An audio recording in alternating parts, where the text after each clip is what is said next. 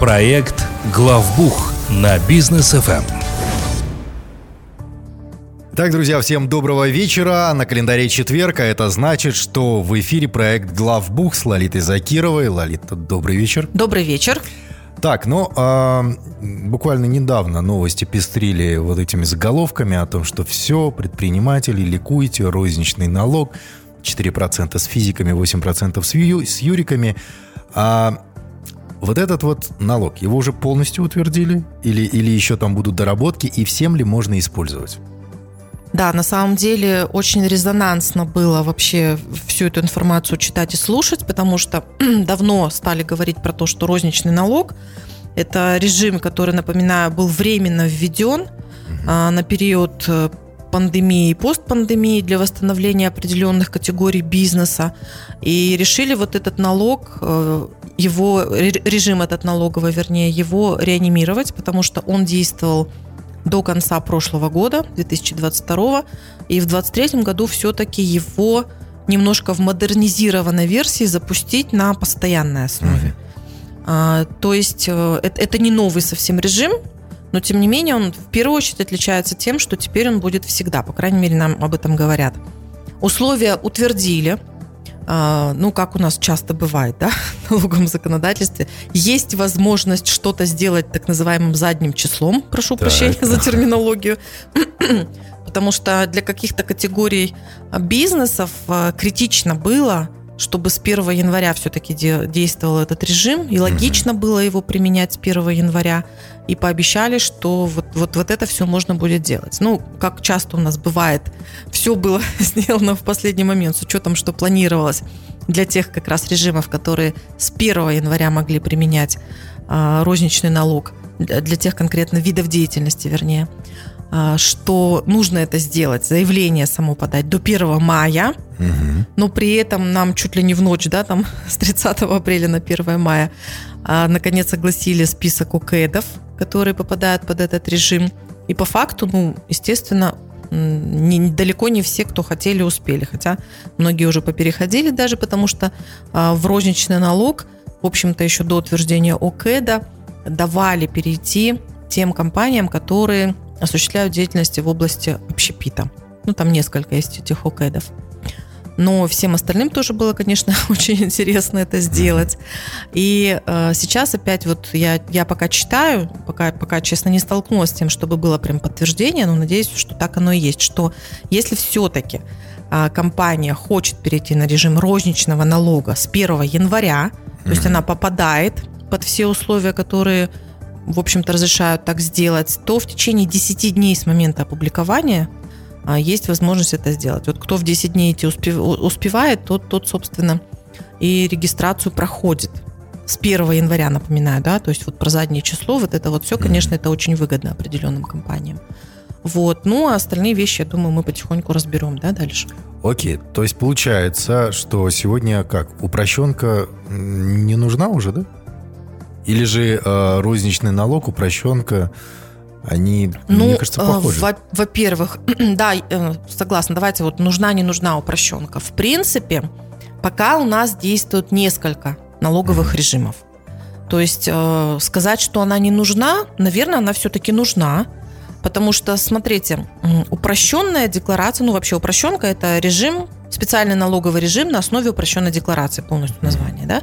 Наша любимая упрощенка, она достаточно давно у нас уже есть в кодексе, к ней привыкли, очень любят ее применять. И для определенных категорий бизнеса она вполне ну, может остаться, и она даже нужна.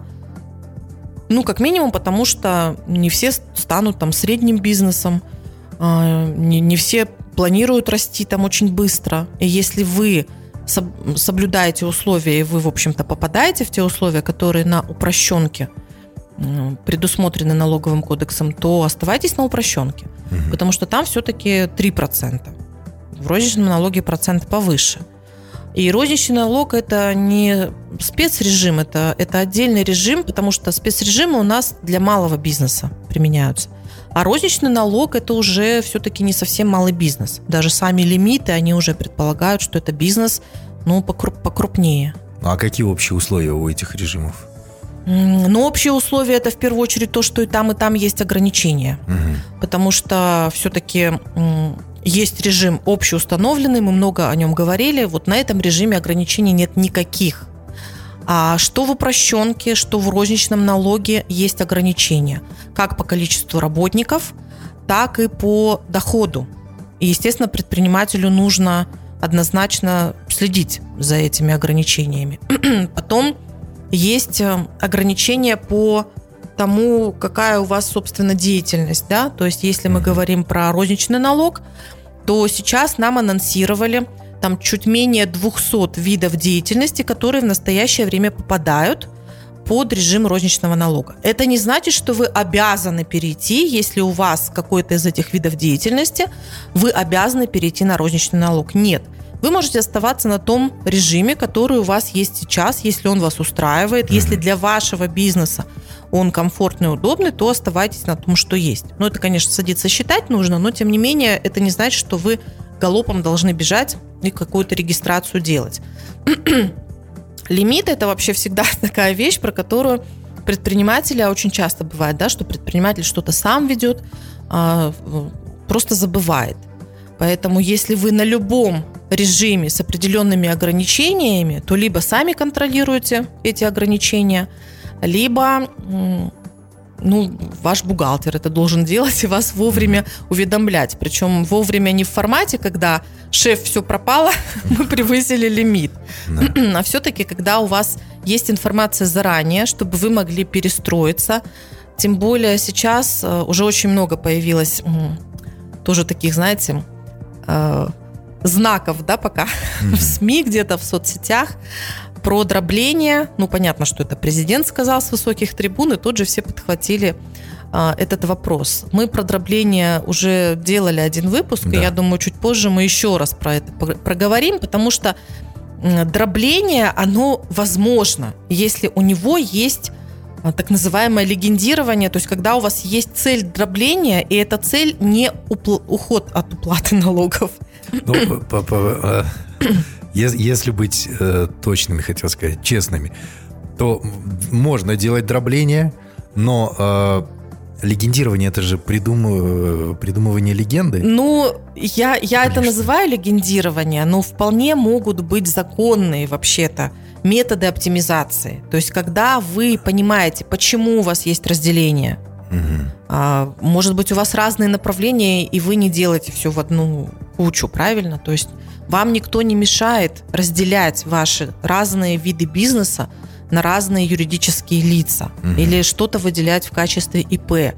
Но, естественно, если единственной целью будет все-таки вот в этом дроблении, в таком э, уклонении от уплаты налогов, то, конечно, э, это все чревато. И, э, ну, это как бы не тема сегодняшней передачи, но тем не менее – когда мы говорим про любые специальные налоговые режимы, либо режимы, которые позволяют вести бизнес ну, с, как, с какой-то дополнительной льготой, то всегда нужно помнить о том, что за вами больше будут наблюдать.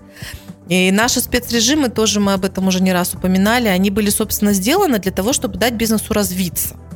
А у нас в итоге получилось то, что получилось. То есть у нас везде рапортуется, что у нас все больше и больше открывается предприятий новых. Вот смотрите, вот такая статистика у нас чудесная. А по факту речь идет как раз о дроблении. Понятно. А э, по ограничениям там, в принципе, э, разобрались.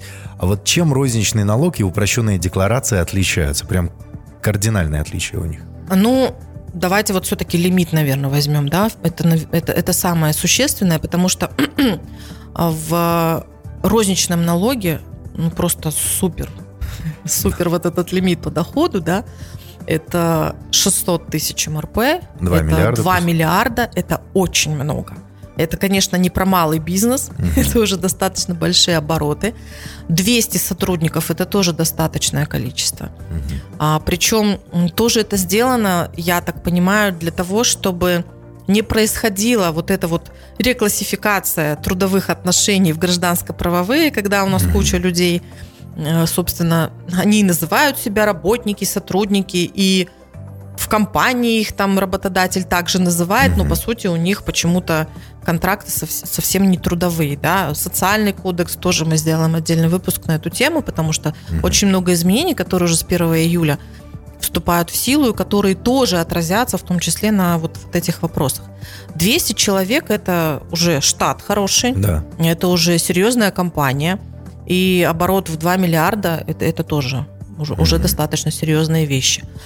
А, опять же, что в упрощенном режиме, упрощенная декларация, что в розничном налоге, а, можно быть неплательщиком НДС.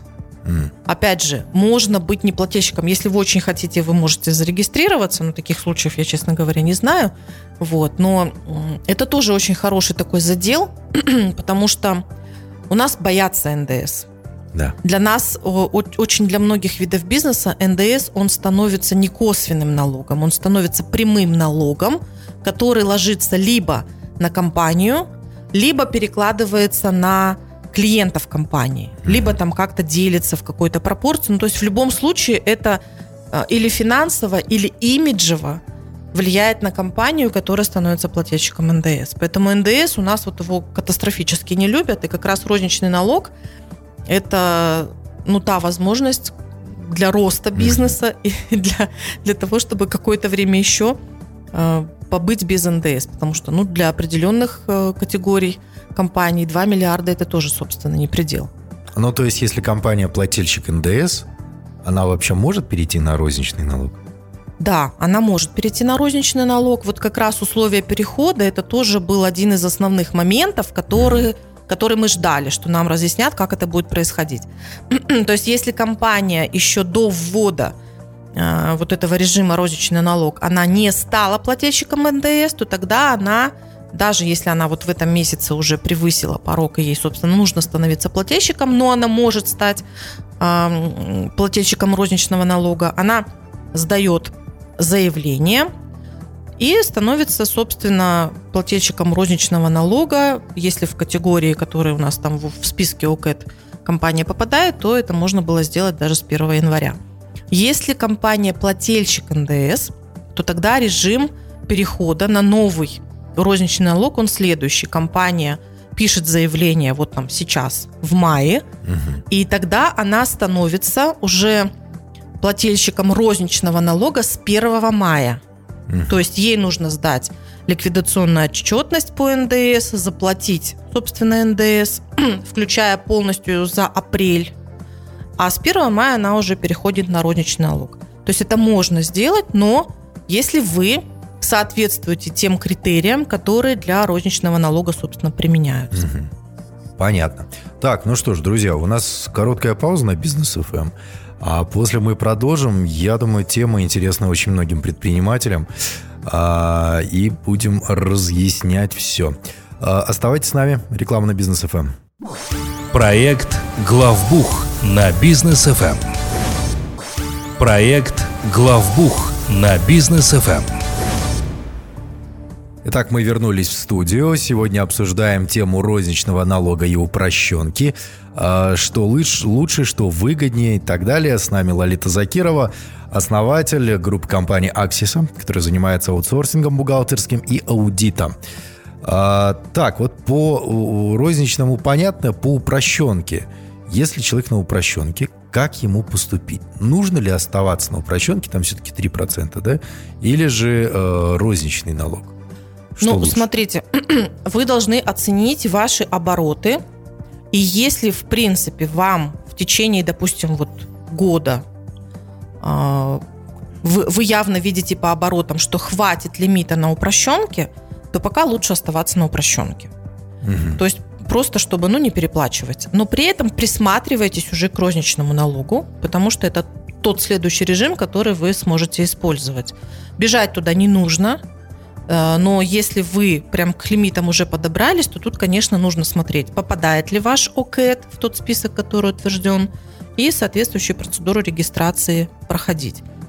А, Очень хочется верить, что розничный налог, то, что, в принципе, нам обещают, что это будет постоянный режим, не временный какой-то. Более того, его хотят усовершенствовать и добавить туда еще виды ОКЭД, потому что когда данный, в общем-то, допол- данное дополнение к законодательству было размещено в открытом доступе, то очень много предложений, комментариев было собрано именно по тем видам деятельности, которые ну, мы как предприниматели хотим, чтобы добавили в этот список. И пообещали, что будут рассматривать все эти предложения. Надеемся, что список будет расширяться. А, естественно, тоже нужно помнить о том, что налоговые органы, Министерство нацэкономики, они уже озвучивали свое недовольство упрощенными режимами, и есть вероятность, что в новом налоговом кодексе все эти режимы они претерпи, э, будут претерпевать изменения, и, возможно, даже и упрощенка в итоге пропадет. Так что прям к этому режиму присматриваться однозначно нужно. Ну, еще нужно помнить о том, что для упрощенного режима и для режима розничного налога а, действует правило, что если вы учредитель или один из участников, в случае, если несколько вас в юридическом лице форме ТО, и у вас ТО на розничном налоге, то у вас второго ТО на таком же режиме быть не может. Mm. Вот об этом тоже помните.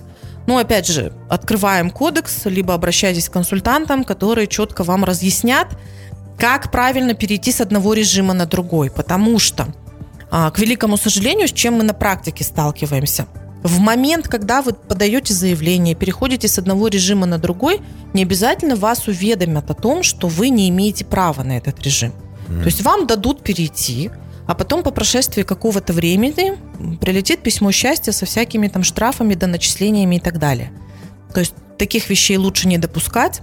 У нас были ситуации, когда к нам приходили клиенты по незнанию, они открывали одно ТО на упрощенке, второе ТО с этим же учредителем на упрощенке. Радовались, что так можно. Да, ура, классно, смотрите, что мы делаем, а потом вот им прилетало, и все это приходилось, естественно, разгребать, потому что там полностью пересдавать нужно всю отчетность, доплачивать чаще всего налог, естественно. Ну, то есть это все такая процедура нервная и неприятная. Вот этого всего лучше, конечно, не допускать. Вот по лимитам а, на розничном налоге, там 2 миллиарда оборот, 200 а, человек сотрудников и так далее. Если, например, обороты превысили 2 миллиарда тенге, но сотрудников 50, а не 200, что делать? Ну, смотрите, вот эти лимиты, они действуют в формате «или».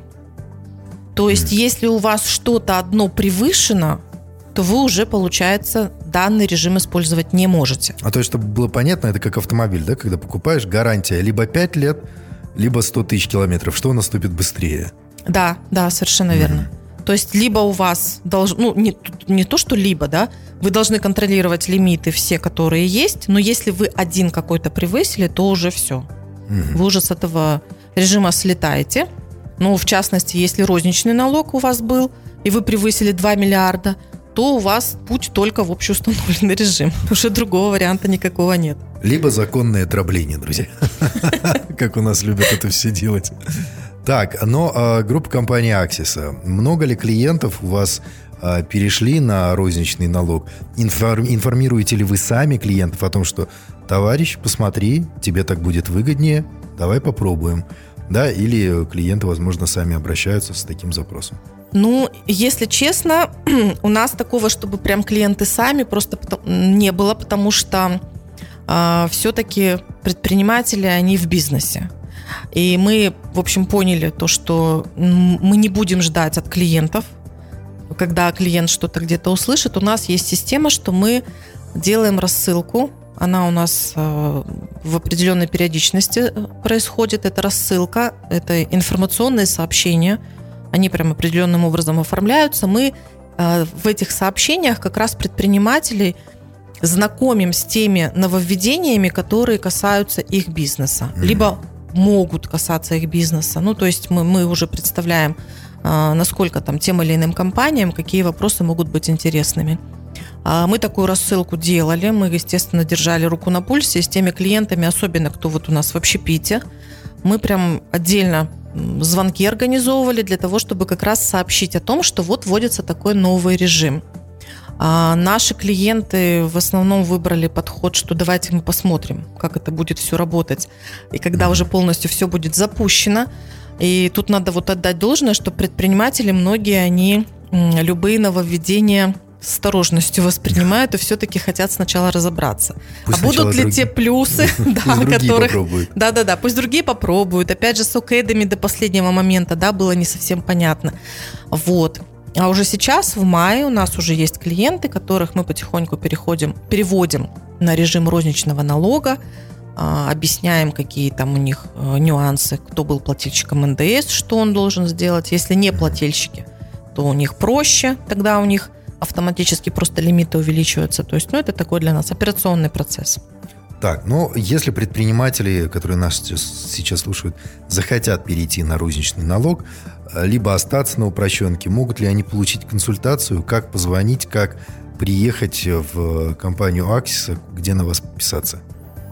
У нас активная страница в Инстаграм, Аксиса, нижнее подчеркивание, КЗ. Там каждый день полезная информация предпринимателям.